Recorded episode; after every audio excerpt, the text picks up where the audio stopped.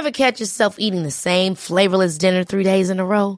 Dreaming of something better? Well, HelloFresh is your guilt-free dream come true, baby. It's me, Kiki Palmer. Let's wake up those taste buds with hot, juicy pecan-crusted chicken or garlic butter shrimp scampi. Mm. Hello Fresh. Stop dreaming of all the delicious possibilities and dig in at HelloFresh.com. Let's get this dinner party started.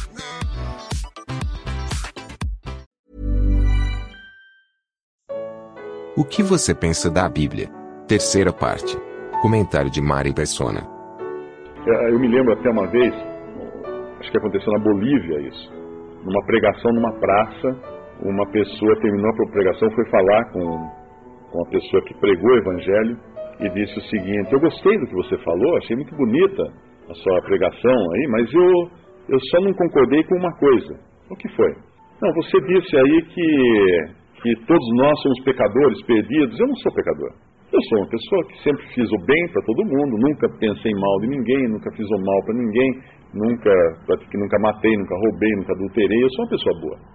E eu vou para o céu, porque eu creio que Deus vai ver isso, imensa bondade toda que eu tenho, e vai me levar para o céu, vai pôr na balança, aquela ideia velha da balança. Né? E esse cristão que estava pregando o evangelho falou assim: bom, então nós vamos ter um problema no céu. Como assim um problema no céu? Porque você sabe o que você vai fazer no céu? Não, não sei o que. Ah, então vou, vou dizer para você. Em Apocalipse tem uma cena do céu. E lá todos estão cantando. Ah, então também vou cantar. É, então você vai cantar também. Aí, nós, aí que começa o problema. Por quê? Porque todos vão, vão estar cantando, como fala Apocalipse, ao Cordeiro que foi morto e com seu sangue nos lavou, nos comprou pessoas de todas as tribos e nações, etc. Seja toda glória, toda honra. E todos vão estar cantando assim, e você vai estar cantando assim, a mim que fui bom e com a minha bondade cheguei até aqui. Vai dar tudo errado, não vai funcionar. E é assim. Nós não temos condições de chegar na presença de Deus mostrando um átomo sequer de bondade. Porque o padrão de Deus é Ele. O padrão de Deus é Cristo, é Jesus, o homem perfeito. Eu pergunto, aqui nessa sala tem alguém que poderia falar assim: Eu estou igual, eu sou tão perfeito quanto Jesus? A minha vida é tão santa, a minha vida. Não, nenhum, nenhum ser humano na face da terra. Por isso, Deus, por não encontrar um ser humano que estivesse à altura da perfeição que era devida a Deus e da justiça que era devida a Deus, se fez carne na pessoa do seu filho Jesus. Essa, esse é o mistério. A encarnação, Deus encarnado, Deus homem, Deus feito homem, porque não havia outro. E veio aqui, tomou sobre si os pecados, nossos pecados, e morreu na cruz porque o pecado exigia um juízo, e esse juízo era a morte. Esse juízo era a morte. Agora, Deus, na, na realidade, todo mundo pergunta, mas o que eu tenho que fazer? Então, bom, você não tem que fazer nada. Tudo foi feito. Tudo já foi feito. Existe uma história antiga do tempo da reforma, da reforma protestante, que havia um, um, homem muito rico e ele tinha uma angústia muito grande porque ele não sabia o destino da sua alma, e eu creio que a maioria das pessoas tem essa angústia também, não sabe o que vai acontecer depois que eu morrer. Todo mundo pensa nisso, né? não tem ninguém que não pense, não tem essa angústia. E ele começou a procurar ele, o que, que, ele tinha que fazer. Ele dava esmola, ele ajudava, ele fazia isso, fazia aquilo, mas não, ainda assim não tinha paz, não tinha paz com Deus. Aí uma pessoa disse para ele: Olha, tem umas pessoas, acho na Suíça, onde estava todo um movimento de reforma que estava acontecendo, tem uma pessoa em tal cidade que ele, ele sabe o que você tem que fazer. Ele viajou dias e dias, gastou muito dinheiro para chegar lá, achar essa pessoa que era um dos, dos reformados, né, um dos cristãos reformados, e bateu lá na casa dele e falou: Escuta, eu faço qualquer coisa, o que você pedir eu pago, eu faço qualquer coisa, mas me diga, o que eu tenho que fazer para ter a vida eterna? Esse homem falou: Você chegou tarde, você chegou atrasado, agora você não tem mais nada, não dá para fazer mais nada. Não, mas por favor, ele entrou em pânico, você chegou atrasado. Mas quando tem que chegar? Tem que chegar há dois mil anos. Porque há dois mil anos foi feito tudo o que era necessário ser feito para você ser salvo. E a única coisa agora é que você aceite, creia naquele que morreu na cruz por você, para pagar os seus pecados. Porque já foi feita a obra. Tudo o que tem que ser feito já foi feito. E agora nós temos aqui esse que fez Jesus, o Filho de Deus, Deus feito homem, que morreu na cruz, ressuscitado a, a, o Evangelho ele acabaria, morreria na praia, vamos dizer assim, se Jesus não ressuscitasse. Se, a, se o túmulo estivesse com alguém lá dentro ainda, com ossos, não teria valor algum. Seria apenas mais um que passou por aqui, falou coisas boas, bonitas, uh, como muitos outros filósofos já fizeram, mas não teria valor algum. Jesus morreu pelos nossos pecados. E Deus, vendo que a obra estava completa, satisfeita toda a justiça de Deus, Deus o ressuscitou da morte. E ele saiu vivo. O túmulo de Jesus está vazio. Aquela igreja que existe hoje no Santo Sepulcro, onde até brigam lá pra, pelo domínio, né, várias religiões cristãs brigando, lutando corporalmente até pelo domínio do, do lugar lá que eles consideram santo, é nada. É uma cova vazia. Não tem nada lá embaixo, está vazia. Jesus está ressuscitado, está no céu, aguardando o momento quando ele virá buscar aqueles que creem nele, aqueles que têm a salvação. Agora, um ponto importante é entender o seguinte: quando a gente fala palavra de Deus, não é, não é por uma, uma, um raciocínio lógico que nós chegamos à salvação. Não é.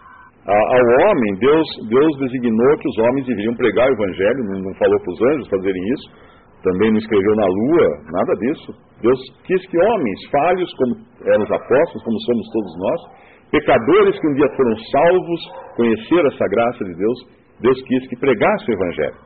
Mas pode estar certo de uma coisa: nenhum homem pode convencer outro homem, outro, outro ser humano, da verdade que está na, nas Escrituras. E ninguém pode se convencer a si mesmo, por causa do seu grau de inteligência, não, eu sou muito, eu fiz muitos cursos de teologia, então eu posso ser salvo porque eu entendo tudo. É o contrário. Vai, vai mais atrapalhar, vai atrapalhar mais ainda. Porque tem um versículo que diz que o Evangelho é o poder de Deus para a salvação de todo aquele que crê. É o poder de Deus. O Evangelho é o poder de Deus. Nós estamos falando aqui de um poder que extrapola qualquer capacidade humana. Homem nenhum é capaz de manipular esse poder. É o poder de Deus. O Evangelho, a, a, a fé vem pelo ouvir, e ouvir a palavra de Deus. Quando nós ouvimos a palavra de Deus, que um homem falho qualquer pregou, falou, contou a velha história de Jesus morrendo pelos nossos pecados e ressuscitando ao terceiro dia. Quando nós ouvimos a palavra de Deus, o Espírito Santo vem e opera no nosso coração. E o que você tem que fazer? Dizer sim. Dizer sim. É como um casamento, né? aquela cerimônia do casamento, quando uh, deseja ser fulano, seu esposo, o que, que, a outra, o que, que a noiva fala? Sim, sim. É, é uma palavra tão pequenininha, mas que tem tem um peso tão grande. Crer, aceitar, uma assertiva. Sim, eu quero, eu quero ser salvo, eu aceito, eu aceito. Essa é a, e aqui nós vamos ver o poder que tem essa palavra em mais um versículo dessa, desse relato, desse, dessa caminhada que os discípulos tiveram com ele. Eles depois chegam a uma aldeia e Jesus quer continuar a viagem, ou faz que vai continuar a viagem, fala, não, já é tarde, fica conosco. Ele entra e quando eles estão comendo, ele se revela a eles. Ele se revela a eles, eles percebem quem é e ele desaparece. Embora ele estivesse ressuscitado, ele estava ressuscitado num corpo material, sim, material, não é, não é. Nós precisamos tomar muito cuidado com a influência que nós temos do, do Oriente, acharmos que as coisas de Deus são coisas etéreas, sem, sem qualquer substância, não. Deus criou a matéria, o mundo material, Deus criou o mundo material e Deus falou assim: é bom. Deus criou o homem, Deus falou: é muito bom. Deus veio em carne, matéria, carne, Podia comer, podia tocar, podia fazer em carne. E morreu e ressuscitou num corpo. Não exatamente a mesma, o mesmo tipo de matéria, mas uma matéria. Uma matéria diferente. Diferente, porque ele podia comer peixe, ele comeu, depois ressuscitado, comeu peixe, comeu mel. Então, nós temos uma influência muito grande do orientalismo, que acredita que depois que nós saímos dessa vida, é tipo uma, uma coisa assim, tudo fica espírito, né? Tudo fica espírito sem qualquer substância, mas não é assim. A Bíblia ensina que haverá novos céus e nova terra, e os céus habitados por pessoas de, de, com corpo, a terra habitada por pessoas com corpo, completamente diferente daquilo que a gente uh, vê nas religiões orientais. Mas voltando aqui, ele desaparece, porque esse uh, ressurreto como está, ele tem, tem agora uma característica diferente desse corpo nosso aqui. E disseram um para o outro, no versículo 32, Porventura não ardia em nós o nosso coração quando pelo caminho nos falava e quando nos abria as Escrituras, e na mesma hora, levantando-se, tornaram para Jerusalém. Lembre-se que eles estavam indo embora de Jerusalém. Eles viram e voltam para Jerusalém, que era o lugar onde estavam os outros discípulos. Por que essa palavra ardia no coração?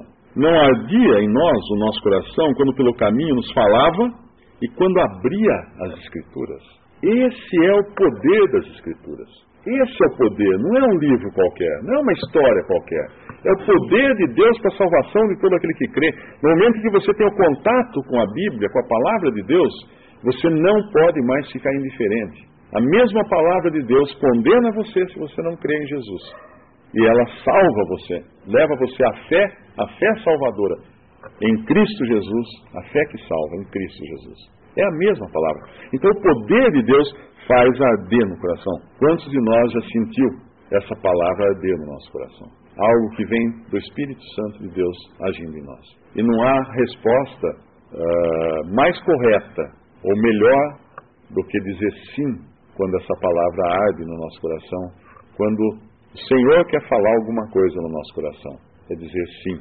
E principalmente quando a pessoa ainda não crê no Salvador, se você ainda não conhece esse Salvador, não tem essa, essa certeza, falar sim e reconhecer que é o sangue dele purifica você também de todos os seus pecados. E nesse momento que acontece, você vai dar uma direita volver, né, meia volta volver e vai voltar para o lugar onde Deus quer você, que é a casa do Pai. Deus tinha uma, um plano para o homem, o homem bagunçou esse plano, transtornou esse plano e Deus continua agora na sua paciência, salvando e anunciando essa preciosa palavra para que nós possamos crer em Jesus e recebemos a salvação. Damos graças a Ele por isso.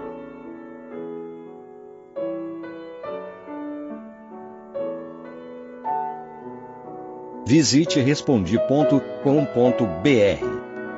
Visite também 3minutos.net.